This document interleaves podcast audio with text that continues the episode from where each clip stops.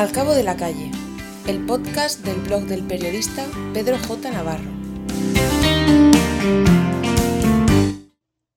Héroes de cuidados.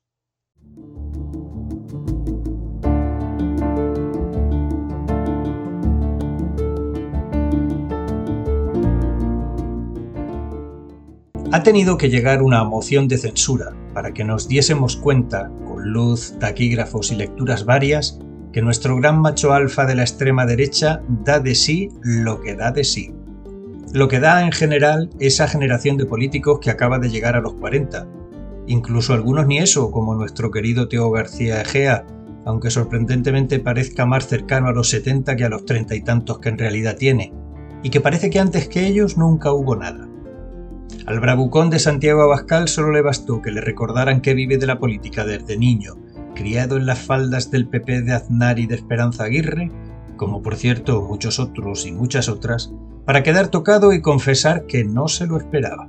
Así se lo pagan a él, que les ha permitido seguir gobernando en Madrid y en Murcia, y que ayudó lo suyo para el cambio en al No olvidemos, sin embargo, sus éxitos ideológicos en colocar en la agenda pública los debates del PIN parental, el racismo y la xenofobia contra los menas, el virus chino y el chips de George Soros y Bill Gates, y qué me dicen de la falsa polémica sobre los ocupas y compañía.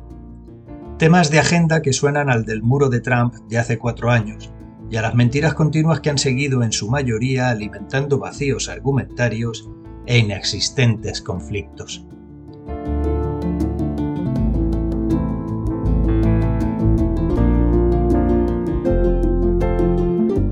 Mientras acontece ese devenir entre salones repletos de palabras vacías y problemas irreales, hay otro mundo de los héroes anónimos que dedican cada minuto del día a combatir la soledad. Son figuras que se emplean en arrimar el hombro con el de al lado, que trabajan tragalladamente sin tener la necesidad de justificar a cada momento lo que hacen y sobre todo que no reniegan de los que les toca vivir. No culpan a nadie, ni buscan excusas. Permítanme que tenga muy presentes a aquellos hombres que cuidan a sus parejas, a personas como Diego, Paco Espino, Antonio Moreno, a quienes dedican las 24 horas del día a sus compañeras de fatigas, compañeras de vida y que cada jornada hacen palpable el milagro de estar siempre ahí frente a la enfermedad. Como muchos otros cuidadores, conocen bien el rostro de la esclerosis múltiple, el Parkinson, la fibromialgia o el Alzheimer, por citar algunas de las dolencias que afectan a quienes un día se enlazaron con ellos en la salud y en la enfermedad. ¿Qué les voy a contar yo a ustedes? Especialmente a las miles de mujeres que atienden a sus madres, a sus tías, a sus hijos y a sus maridos dependientes. La economía de los cuidados es una de las muchas asignaturas pendientes que tenemos en la agenda pública.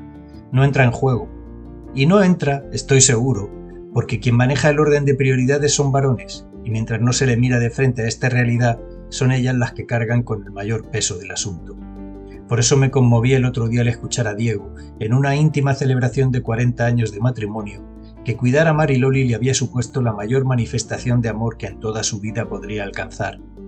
O cuando veo cogidos de la mano a esa pareja que recurre de paseo media Murcia para mantener la agilidad de un cuerpo golpeado en su sistema nervioso o frente a quien empuja una silla de ruedas para encontrarse con otros, celebrar la vida, la fe o compartir mil y una movilizaciones de causas nunca perdidas. Cuidar a otros es cuidarnos a nosotros mismos, a nuestro entorno, a quien nos ha tocado en suerte, a quienes hemos escogido, a quienes hemos creado o a quienes debemos agradecimiento por estar aquí. Estos sí son los verdaderos héroes, titanes de los cuidados, merecidos ídolos a los que hay que emular. Al cabo de la calle, el blog del periodista Pedro J. Navarro. Puedes suscribirte a este canal en YouTube y si te gusta, compártelo.